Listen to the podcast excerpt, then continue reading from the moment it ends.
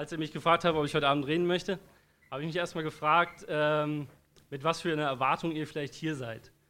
Ähm, ihr wisst ja hoffentlich, dass es Church Goes Pub heißt. Ähm, da steckt ja auch ein bisschen Kirche mit drin. Ähm, ich habe mir gedacht, wenn du heute am Sonntag in die Kirche gegangen wärst, was hättest du da wohl gehört? Und ich dachte mir, ich bringe euch drei Sachen mit.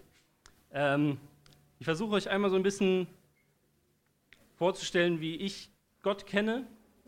Ähm, ich versuche euch ganz komprimiert so ein bisschen zu sagen, was die Bibel sagt. Äh, und ich bringe euch natürlich meine Lebensgeschichte ein bisschen mit.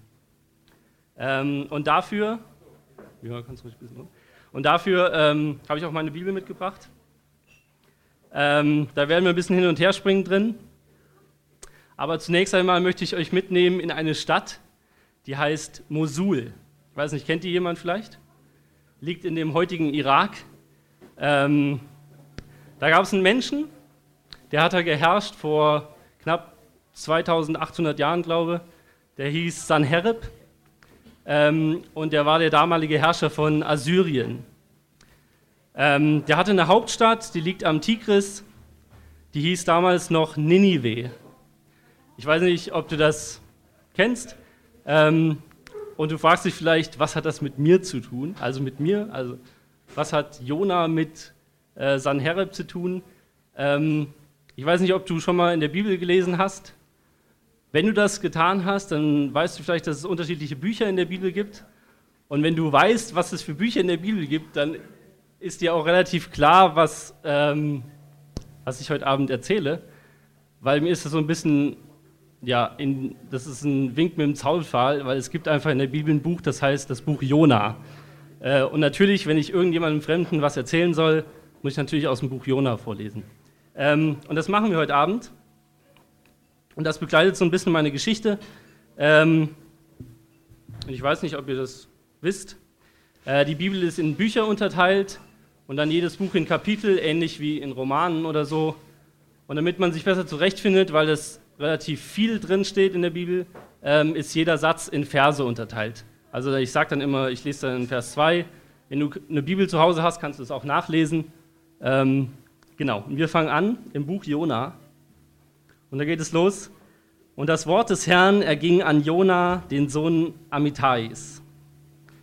Und ich habe mich gefragt, hat Gott schon mal zu mir geredet?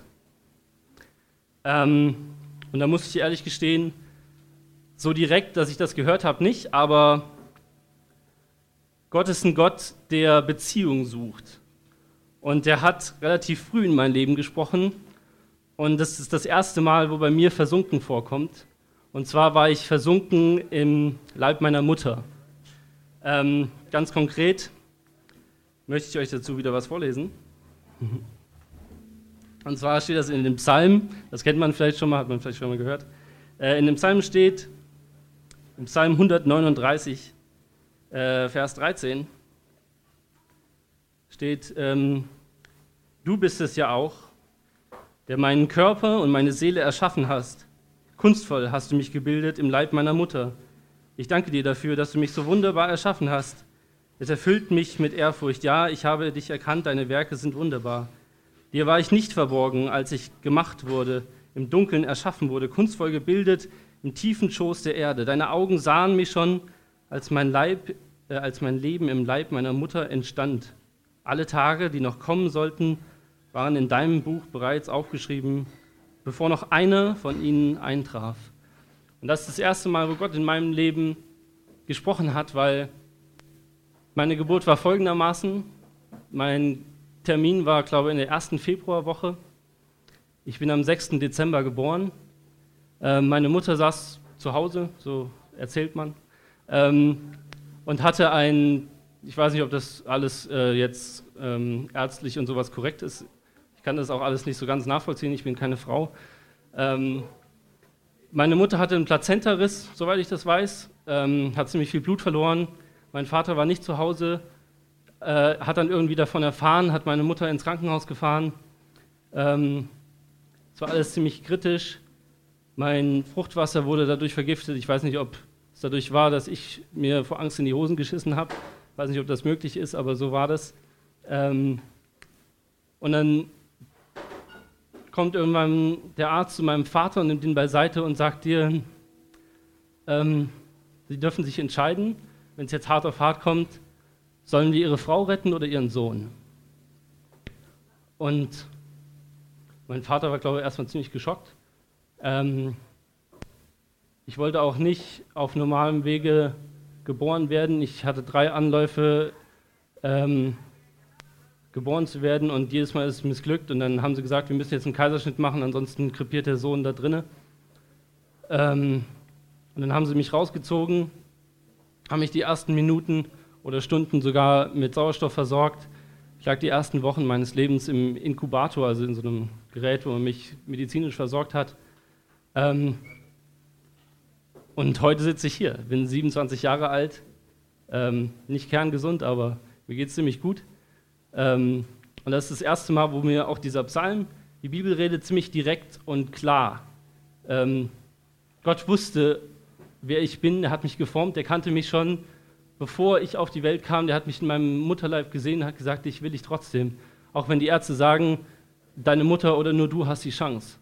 Gott hat gesagt, ich will dich und du stehst hier. Und so bin ich hier. Ähm ja, ich wurde von meinen Eltern, sie sind beide Christen, ähm, komme aus unterschiedlichem Hintergrund. Ich bin in Darmstadt geboren, im Hessen. Ähm, schönes Land. Äh, ähm, genau, und äh, bin sonntags in die Kirche gegangen, bin ziemlich brav erzogen worden, mit drei Schwestern war es auch nicht so schwer. Ähm, und dann gibt es irgendwann einen Punkt in deinem Leben, wo du selber anfängst zu denken, dir selber Fragen stellst, auch alles so, was deine Eltern dir erzählen, in Frage stellst. Und weil Gott eine Beziehung will und weil das was Persönliches ist, musst du auch irgendwann selber das, das irgendwie finden oder damit klarkommen. Und deswegen gehen wir weiter in der Geschichte Jonas. Also, ähm, und zwar sagt Gott zu Jona, mach dich auf, geh nach Ninive, da haben wir die Stadt, geh nach Ninive in die große Stadt. Ähm, und dann habe ich mich gefragt, welchen Punkt in meinem Leben gab es, wo Gott so gesagt hat, hier geh da und dahin oder mach das und das. Das macht ja nicht so direkt, ich, das können wir wissen hier. Ähm, und es war so bei mir, Teenageralter, das ist ja generell schon kritisch genug. Ähm, und da habe ich, glaube ich, das erste Mal bin ich auch versunken, das erzähle ich auch gleich. Und da war das erste Mal so ein echt krasser Cut in meinem Leben. Ähm, ich habe mich verliebt ähm, und Gott fand das, glaube ich, nicht so gut. Nicht, weil Gott gegen Beziehungen ist oder dass ich mich verliebe oder dass er mir nichts gönnt oder sowas. Nee, sondern weil es einfach nicht die richtige für mich war und ich wusste das auch, aber ich war verliebt und dann gab es Streit mit meinen Eltern und das lief einfach nicht gut und ich wusste, dass, dass ich da was ändern muss und das die Beziehung ging auch relativ bald dann in die Brüche und ich habe ihr das Herz gebrochen, ich habe meinen Eltern das Herz gebrochen. Darunter haben meine Schwestern gelitten und es war so ein Sturm in meinem Leben und ich wusste, dass ich eigentlich derjenige war, der einfach die, den Weg falsch gemacht hat. Ich wusste, dass es, dass es nicht richtig war, aber mir war das egal. Und das lesen wir auch hier beim Jonah. Deswegen finde ich, die, der passt so ein bisschen zu mir. Weil ähm, Gott sagt ihm, geh nach Ninive und er sagt, ähm, und Jona machte sich auf nach Tarsis. Ich weiß nicht, wenn ihr vielleicht wisst, Ninive liegt eher östlich, Tarsis liegt relativ weit westlich. Also er macht, sich genau, er macht genau das Gegenteil, was Gott ihm sagt. Und ähm, Jona ist äh, ein Jude, er kommt also aus Israel. Ähm, und Tarsis liegt, glaube ich, im damaligen Spanien. Bin nicht Erdkunde so super. Und der musste mit dem Schiff fahren. Und bei ihm war das genauso. Ähm, lesen wir weiter. Äh, aber, aber der Herr schleuderte einen starken Sturm auf das Meer, sodass der Sturm groß auf dem Meer stand und das Schiff zu brechen drohte. Also es kommt irgendwas in dein Leben und du weißt, du bist derjenige, der schuld daran ist und da ist Sturm und du weißt, du hast den falschen Weg gewählt und weil du den falschen Weg gewählt hast, und das ist das Krasse an dieser Geschichte von Jona in dem Alten Test, also der viele Jahre her gelebt hat, da sind viele andere Leute auf diesem Schiff und da ist jetzt ein Riesensturm und das Schiff droht zu sinken und du bist derjenige, der schuld ist. Und ich weiß nicht, ob, ob du weißt, was es heißt, zu sinken oder zu ertrinken. Ich war fünf Jahre alt. Meine Schwester wird sich daran auch gut erinnern. Ähm, ich konnte noch nicht schwimmen. Und äh, wir sind ins Schwimmbad gefahren mit meinem Vater. Und das war, glaube ich, in Marburg. Und da gibt es ein Schwimmbad. Ich weiß nicht, ob ihr das kennt. Ähnlich, glaube war schon mal im Nautica. Ich glaube, es ist im Nautica genauso. Äh, es fängt vorne ganz seicht an und hinten wird es immer tiefer, immer tiefer, immer tiefer. Also für mich damals war es immer tiefer, immer tiefer. Ähm, und da gab es eine Linie auf dem Boden und hinter der Linie war es dann über einen Meter tief oder so und ich war noch relativ klein. Mein Vater meinte, ja, passt ja auf, dass du nicht über diese Linie gehst. Und ich hatte so eine Schnorchelbrille und mit der, keine Ahnung warum, aber man schwimmt relativ gut auf dem Wasser und wenn man so einen Schnorchel hat, geht das auch alles relativ gut. Ich bin so rumgeschnorchelt, alles ziemlich cool gewesen, bis zu dem Zeitpunkt, wo ich so ein bisschen Wasser in den Schnorchel gekriegt habe und dann bei mir die Panik gekommen ist. Ich konnte nicht mehr atmen, äh, alles ging wahnsinnig schnell. Ich habe nur noch versucht, irgendwas zu greifen, habe meine Schwester gegriffen gekriegt. Die ist leider nur zwei Jahre älter gewesen, konnte gerade schwimmen.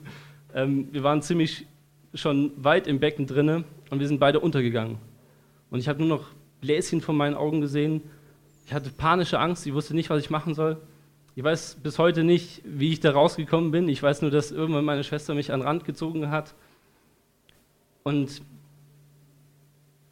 Versinken ist seitdem ein Horror für mich. Es kann, glaube ich, auch gut sein, dass ich deswegen Rettungsschwimmer bin. Ähm, einfach irgendwie, um das zu kompensieren. Aber das ist grausam. Ich finde es den schlimmsten Tod, den es, glaube ich, gibt, zu ertrinken, weil du einfach nichts machen kannst. Du, du, du wirst zusammengedrückt, du siehst nichts mehr, du kannst deinen Mund nicht mehr, dieses ganz Normale ist irgendwie weg. Und noch schlimmer für mich ist es geworden, als ein Freund von mir äh, im Sommerurlaub schnorcheln gegangen ist und er ist nicht nach Hause gekommen. Und das sind so einschneidende Momente in meinem Leben, wo ich versunken kennengelernt habe und das ist so krass. Und wenn du dann in so einem Schiff sitzt und du weißt, dass das Schiff untergehen kann und du weißt, du bist derjenige, der dafür verantwortlich ist, dann ist das nochmal ein ganz anderes wirft das nochmal ein ganz anderes Licht auf, auf die ganze Situation. Und das finden wir auch hier in dieser Geschichte. Und da lesen wir weiter, da, geriet, da gerieten die Männer in große Furcht und sprachen, was hast du getan? Denn die Männer wussten, dass er vor, seinem Angesicht, dass er vor dem Angesicht des Herrn floh, denn er hatte es ihnen erzählt. Und sie fragten ihn, was sollen wir denn machen, damit das Meer uns Ruhe lässt, damit das, und das Meer tobte immer schlimmer. Und die Lösung ist in dieser Geschichte, dass Jona ihnen sagt, also er hat ihnen gesagt, ich bin, ich bin der Grund dafür, dass Gott diesen Sturm geschickt hat. Und der einzige Weg daraus ist, dass ihr mich über Bord werft. Ich muss versinken in diesen Fluten, damit ihr Frieden findet. Und das hat mich damals auch so stark getroffen, als meine Familie irgendwie das, das Ganze war irgendwie zerbrochen, die Beziehung zu meinen Eltern ist schlecht, dadurch habe ich meine Schwester noch mehr angegift. Ähm, und du weißt einfach, dass, da ist irgendwie, du bist schuld dafür, dass gerade dein Familienschiff sinkt. Ähm, und da fragst du dich vielleicht auch, ja, wie, wie, wie passt das denn mit Gott überein? Wie, wie kann denn Gott so, so hart auch handeln und sagen, äh, der Jonah muss jetzt versinken, nur damit alle anderen gerettet werden. Ähm, und wie, wie denkt Gott über sowas, dass du einen Fehltritt machst und das so krasse Folgen hat? Ähm, und da möchte ich euch, wie schon gesagt, so ein bisschen was aus der Bibel zeigen, so ein bisschen was zeigen, was ich über Gott weiß. Ähm, und zwar aus dem Matthäusevangelium. Und der hat aufgeschrieben, da wird versucht zu erklären, was, was, wer, wer Gott ist. Nee, nicht aus äh, Matthäus aus Lukas. Mir leid. ähm, und zwar ist da die Geschichte, vielleicht habt ihr schon mal davon gehört, der verlorene Sohn heißt die. Und da wird beschrieben, wie ein Sohn sein Erbe haben will, damit aufbricht, in ein anderes Land geht, sein ganzes Zeug ver, verballert, im wahrsten Sinne des Wortes, ähm, und sich dann irgendwann wiederfindet im Elend und keinen Job mehr hat, auch weil er halt auch nichts gelernt hat. Und wir lesen dann in Lukas 15, Vers 21, irgendwann denkt sich der Sohn, irgendwie war mein Vater doch irgendwie immer gut zu mir und ich versuche einfach mal nach Hause zu gehen und was Schlimmeres als sterben kann ich ja eh nicht, so nach dem Motto. Und wir lesen dann von dem Vater, Vater, ähm, okay, und der Sohn macht sich jetzt auf den Weg nach Hause, da steige ich in die Geschichte ein. So macht er sich auf den, so, äh, so macht er sich auf den Weg zu seinem Vater. Dieser sah ihn schon von weitem kommen, voller Mitleid lief er auf ihn zu, fiel ihm in die Arme und küsste ihn. Und das ist, das ist Gott. Da versucht, die Bibel versucht oft in Bildern uns deutlich zu machen, wie Gott eigentlich ist, weil Gott sucht Beziehung zu uns und er sagt hier, es ist im Grunde egal, was du getan hast, ich stehe da und warte, dass du zurückkommst. Du kannst mein Erbe verballert haben sozusagen, aber ich werde dastehen und die Bibel beschreibt, dass er ihn von Weitem sah und wenn du ein arbeitender Mensch bist, hast du eigentlich keine Zeit zu warten. Wenn du einen Betrieb hast oder sowas, ich kenne von meinem Onkel, der hat einen eigenen Betrieb, der ist rund um die Uhr an der Arbeit, der kann nicht, kann nicht irgendwo stehen und warten, dass sein Sohn nach Hause kommt. Aber die Bibel erklärt uns, dass der, der Vater, der hat ihn von weitem gesehen, der war in einer wartenden Position. Und das, ist, das, das haut mich jedes Mal wieder um, dass Gott sich beschreibt als jemand, der obwohl ich derjenige bin, der Fehler macht, der auf mich wartet. Ähm, und eine andere Stelle möchte ich euch dazu vorlesen, aus Jesaja. Und nun, so spricht der Herr, der dich geschaffen hat und der dich gebildet hat. Fürchte dich nicht, denn ich habe dich erlöst. Ich habe dich bei deinem Namen gerufen, du bist mein. Wenn du durchs Wasser gehst, so soll ich bei dir sein. Und wenn die Ströme und wenn du durch Ströme, so sollen sie dich nicht ersaufen. Passt eigentlich auch zu meiner Geschichte. Ähm, das ist das, was ich erlebt habe, dass da ein Gott ist, der wartet. Und jetzt gibt es das eine große Problem. Du sitzt in deinem Schiff und du bist mit Schuld beladen und dein Schiff wird untergehen und du willst eigentlich in diesem Hafen bei Gott ankommen.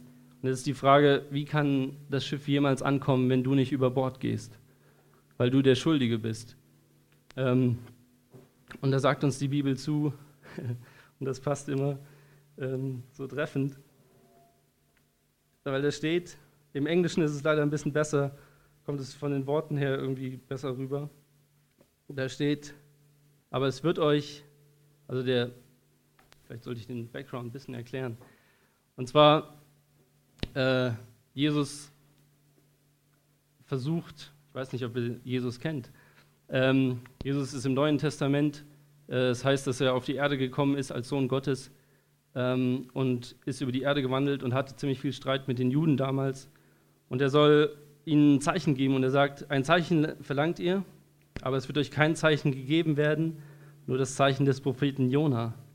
Denn wie Jona drei Tage und drei Nächte im Bauch des großen Fisches war, so wird auch der Menschensohn drei Tage und drei Nächte in der Tiefe der Erde sein. Ähm, und da steht dann noch, und hier, und hier ist einer, der mehr ist als Jona. Und ich finde das immer so humorvoll, ähm, wie einfach äh, Gott so Situationen bringt, wo du dich so, so krass wieder, wiedererkennst. Und jetzt, durch die Flüchtlinge kam, habe ich jetzt einen Freund kennengelernt, der kommt aus dem Iran. Ähm, ist über Griechenland, hat lange in Griechenland gearbeitet, ist also nicht so ein direkter Flüchtling. Ähm, und der kommt aus Ninive. Oder seine Eltern wohnen dort. Und dann hat er mich kennengelernt und meinte, was, bist Jona? Gehst, gehst, du, gehst du Ninive? Ey, musst du gehen Ninive? Musst zu meiner Familie gehen? Und es ist einfach total Gott hat so viel Humor und hat so, so das kann, man, kann ich gar nicht in Worte fassen. Ähm, aber dieser, dieses Zeichen, das uns gegeben werden soll, ähm, spricht von, von diesem Jesus. Und ähm, der sagt, ich bin der Weg, die Wahrheit und das Leben. Niemand kommt zum Vater als nur durch mich. Und das ist genau diese, dieser Punkt. Du wirst in dem Hafen nie ankommen, weil der einzige Weg, wie du da ankommst, ist Jesus. Weil der sagt, ich bin der Weg. Und er sagt, das ist diese Kernaussage der Bibel. Er sagt, ich bin auf die Welt gekommen und ich bin genau das, was dir fehlt. Ich bin derjenige, der sagt, ich nehme deine Schuld, ich springe über Bord, ich gehe unter. Und das hat er am Kreuz gemacht, das sagt uns die Bibel. Und was passiert mit, mit Jona in dieser Geschichte? Jona schickt den Wal, vielleicht kennt ihr daher, vielleicht habt ihr das schon mal gehört, Jona und der Wal. Das ist die, die Antwort, die wir suchen. Und ich möchte euch das immer vorlesen, weil das nicht meine Worte sein sollen. Und zwar steht in, im ersten Johannesbrief, wenn ihr das alles nicht, nicht kennt oder so, ist es nicht schlimm. Ähm, wir haben einen Anwalt, der beim Vater, also Gott, für uns eintritt. Jesus Christus, den Gerechten. Er, der nie etwas Ungerechtes getan hat, ist durch seinen Tod zum Sühneopfer für unsere Sünden geworden. Und nicht für unsere Sünden allein, sondern für die der ganzen Welt. Und das ist das, wie du jetzt im Hafen ankommen kannst. Du kannst sagen, ja, ich nehme das an, ich glaube, dass, dass, dass da ein Mensch ist, der rein vor Gott stehen kann, der nicht schuldbeladen ist und der aus Liebe zu dir sagt, ich nehme das auf mich, ich springe über Bord und gehe unter und gehe im wahrsten Sinne des Wortes unter. Und du kannst im Hafen ankommen, weil dann der Sturm gestillt ist. Ähm, und ich habe mich immer gefragt, will ich überhaupt in diesem Hafen ankommen? Weil was, was bringt mir das, eine Beziehung zu Gott zu haben? Aber ich weiß nicht, ob Gott in deinem Leben gesprochen hat, so deutlich wie in meinem Leben, dass, dass ich überhaupt leben darf. Ähm, und dass, dass du das irgendwie siehst und ver verstehst, dass irgendwie das Leben Sinn haben muss und irgendwo müssen wir herkommen, irgendwo müssen wir hingehen. Und wenn Gott so deutlich in dein Leben spricht und du dann noch sagst, du willst zu so jemandem keine Beziehung haben, und du schon mal geliebt hast, und ich weiß nicht, was du, was du dir von dem Gegenüber erwartest, aber wenn da jemand ist, der, deine, der da auf deine Fehler sagt, ich warte auf dich, dass du zurückkommst und nimmt dich mit, äh, mit Kussarmen in, in Empfang, das ist, doch, das ist doch nicht normal. Ich weiß, als damals meine Beziehung zerbrochen ist, die hätte mich wahrscheinlich totgetreten, aber das, ähm, wenn ich zu so jemandem eine Beziehung haben darf, der mich, der meine Fehler übersieht, der mir sogar jemanden schickt, der, der das für mich trägt, dann sage ich, ich, ich will auf keinen Fall nur mit dir befreundet sein auf Facebook, ich will dir auch nicht auf Twitter folgen, ich will, ich will neben dir stehen, ich will wissen, was, was dein Plan für mein Leben ist. Wenn du sagst, du kennst mich schon vor meiner Geburt, dann will ich doch, will ich doch mehr wissen. Und meine Beziehung damals ist glaube, hauptsächlich gescheitert, weil es einfach nicht die richtige für mich war und das wollte Gott auch bei mir verhindern. Aber ich habe gesagt, mir ist das egal, was du denkst. Und so funktioniert aber Beziehung nicht. Und jetzt die nächste Frage, die ich mir gestellt habe, und ich soll ja ein bisschen aus meinem Leben erzählen. Ich bin in diesem Hafen angekommen für mich, aber der Hafen bewahrt nicht vor Leid. Ich weiß nicht, was, ob du in deinem Leben Leid erfährst oder Leid hast. Ich kann dir von meinen letzten drei Jahren erzählen und die sind nicht schön. Ich bin seit drei Jahren krank. Ähm, ich suche seit zweieinhalb Jahren, suche ich quasi mehr oder weniger, habe ich vergeblich Ärzte gesucht, die mir sagen können, wo meine Symptome herkommen. Ähm, ich weiß auch nicht, ob das, man das als Krankheit bezeichnen kann. Das ist irgendwie alles ziemlich kompliziert. Ähm, ich habe seit drei Jahren Kopfschmerzen. Und nicht und es ist, es ist ziemlich schwer, irgendwie Leuten verständlich zu machen. Das habe ich vor allem letztes Jahr bemerkt, ich war mit meiner Cousine einen Monat lang in Amerika, ziemlich geil. Ähm, hatten dann eine ziemlich, ziemlich coole Zeit. Wir haben ziemlich, wir durften alle meine Freunde besuchen, die ich so über die Jahre kennengelernt habe. Einen meiner besten Freunde auch, der dort wohnt. Aber ich habe gemerkt, oder zum ersten Mal wieder krass gemerkt, dass diese, diese Krankheit mich schon so eingenommen hat, dass mein soziales Leben so krass mies ist, weil es, weil es mich so bedrückt und mich so einengt. Und ich habe meiner Cousine dann irgendwie, weil die das gemerkt hat, wenn du mit einem einen Monat lang immer mit einem Mensch auf einem Fleck bist, dann kriegt er dich so ein bisschen mit und weiß, was, was deine Macken sind und sowas. Und die hat mich dann irgendwann mal gefragt, was ist eigentlich mit dir los? Oder äh, versuch mir das doch mal zu erklären, dass ich dich verstehen kann. Und ich habe ihr das versucht zu erklären und das, was ich am ehesten erklären kann, ist, ähm, unser Gehirn ist unendlich genial gemacht. Ich weiß nicht, ich hatte viele Jahre lang einen Vogel, also einen Wellensittich. Ich habe, glaube ich, immer noch einen Vogel, aber. Ähm, und der hat den ganzen Tag irgendwelche Geräusche gemacht und gesungen und tralala. Und wenn du glücklich warst, dann ist er noch glücklicher. Und wenn dann irgendwelche Störgeräusche kommen, dann macht er noch lauter mit und sowas. Aber wenn du so einen Monat lang den in deinem Zimmer stehen hast, dann schafft es dein Gehirn, einfach die Geräusche von dem Vogel einfach rauszufiltern. Das kriegst du gar nicht mehr mit, dass der da ist. Und so ähnlich ist es bei meiner Krankheit auch. Vieles schafft mein, im, im normalen Alltag schafft mein Gehirn einfach zu kompensieren oder zu unterdrücken, weil du irgendwie auch weiterleben musst. Aber wenn du wenn du, also auch, ich habe keine Ahnung, wie das funktioniert, aber wenn ich schlafe, denke ich ja nicht über meinen Schmerz nach. Ähm, und das ist wie so ein, wie so ein Refresh, äh, wie so ein, ich finde kein deutsches Wort, sorry. Ähm, und wenn du dann morgens aufwachst, dann ist dir das wieder alles irgendwie so neu bewusst. Du, du fängst wieder einen Tag an und du denkst wieder neu, du lebst wieder neu. Und ich wache seit drei Jahren jeden Morgen quasi mit einem Kater auf. Ich hoffe, also ihr seid ja alle Studenten. Ich glaube, ihr, wisst, was ein Kater ist. Ihr wisst, glaube ich, auch, wie man sich da fühlt, wenn man einen Kater hat. Dann würde man eigentlich am liebsten liegen bleiben, alles dunkel. Und wenn du mal, ich hatte auch schon mal einen echten Kater. Ähm, danach habe ich mir gesagt, oh, ich trinke nie wieder Alkohol.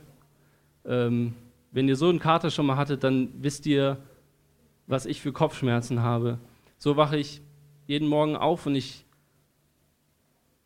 ich denke mir oft, ich habe keinen Bock aufzustehen. Und es gibt gute und es gibt schlechte Tage. Und so ist das irgendwie, dass ich das den, den Menschen so ein bisschen begreiflich machen kann. Ähm, das Gute ist, dass unser Gehirn das irgendwie doch echt kompensieren kann. Und es gibt viele Situationen, wo du einfach abgelenkt bist. Und wenn du abgelenkt bist, dann denkst du über viele Dinge nicht nach. Deswegen, wenn du zum Beispiel meine Mutter hat mich, oder hat mich oft dann, wenn wir wirklich krank waren, dann durftest du einen Film gucken und das lenkt dich ja irgendwie ab. Ähm, und wie gehst du damit jetzt um? Du hast jetzt irgendwie Beziehung zu Gott und dann erfährst du sowas und denkst dir, ey, krass. Ähm, das ist ja oft so die Frage, Gott und Leid. Hm, ich möchte dir was,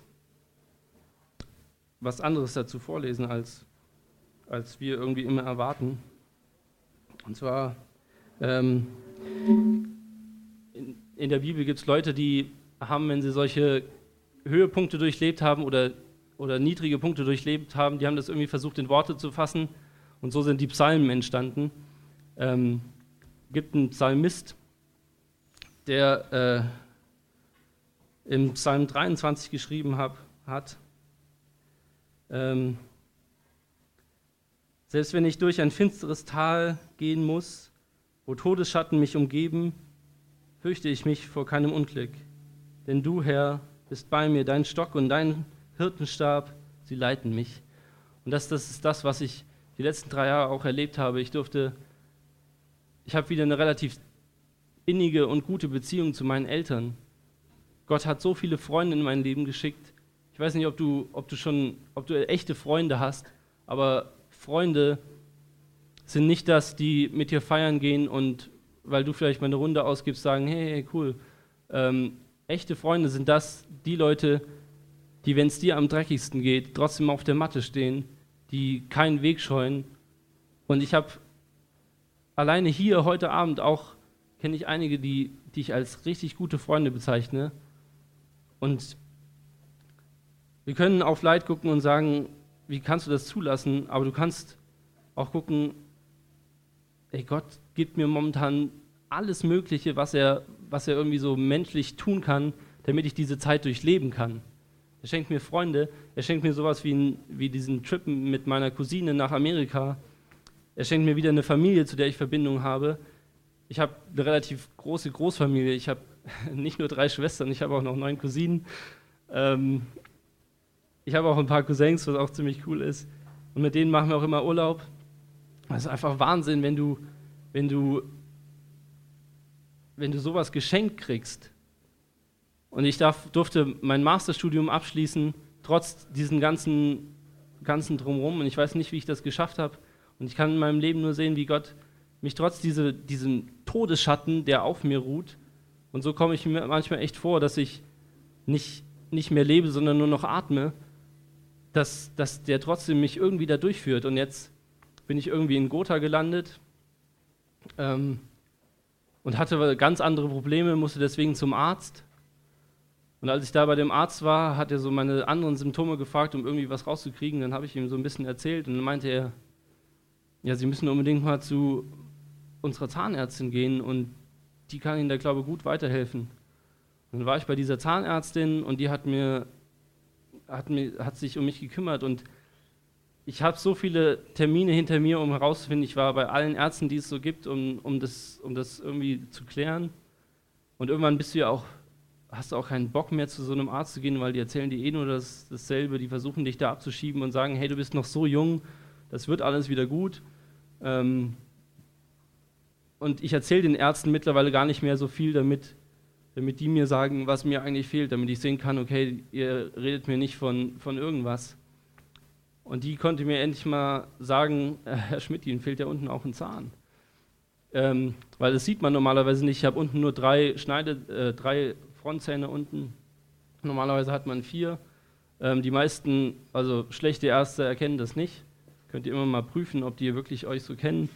Ähm, und die hat mich weitergeleitet und jetzt war ich am Dienstag war ich jetzt bei einem neuen Kieferorthopäden, nachdem ich bei einem Orthopäden war. Und die konnten mir jetzt endlich mal sagen, ja, sie, sie haben da Probleme und das, was bisher mit ihnen gemacht wurde, das können wir gut verstehen, dass das überhaupt nichts gebracht ist, weil ihre, das, sie wurden einfach falsch behandelt.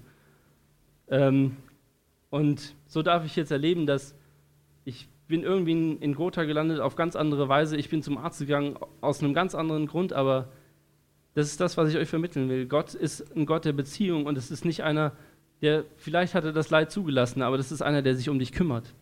Der lässt sich nicht stehen. Der, der, der führt mich, obwohl es mir so dreckig geht, und der hat eigentlich gar keinen Grund dafür.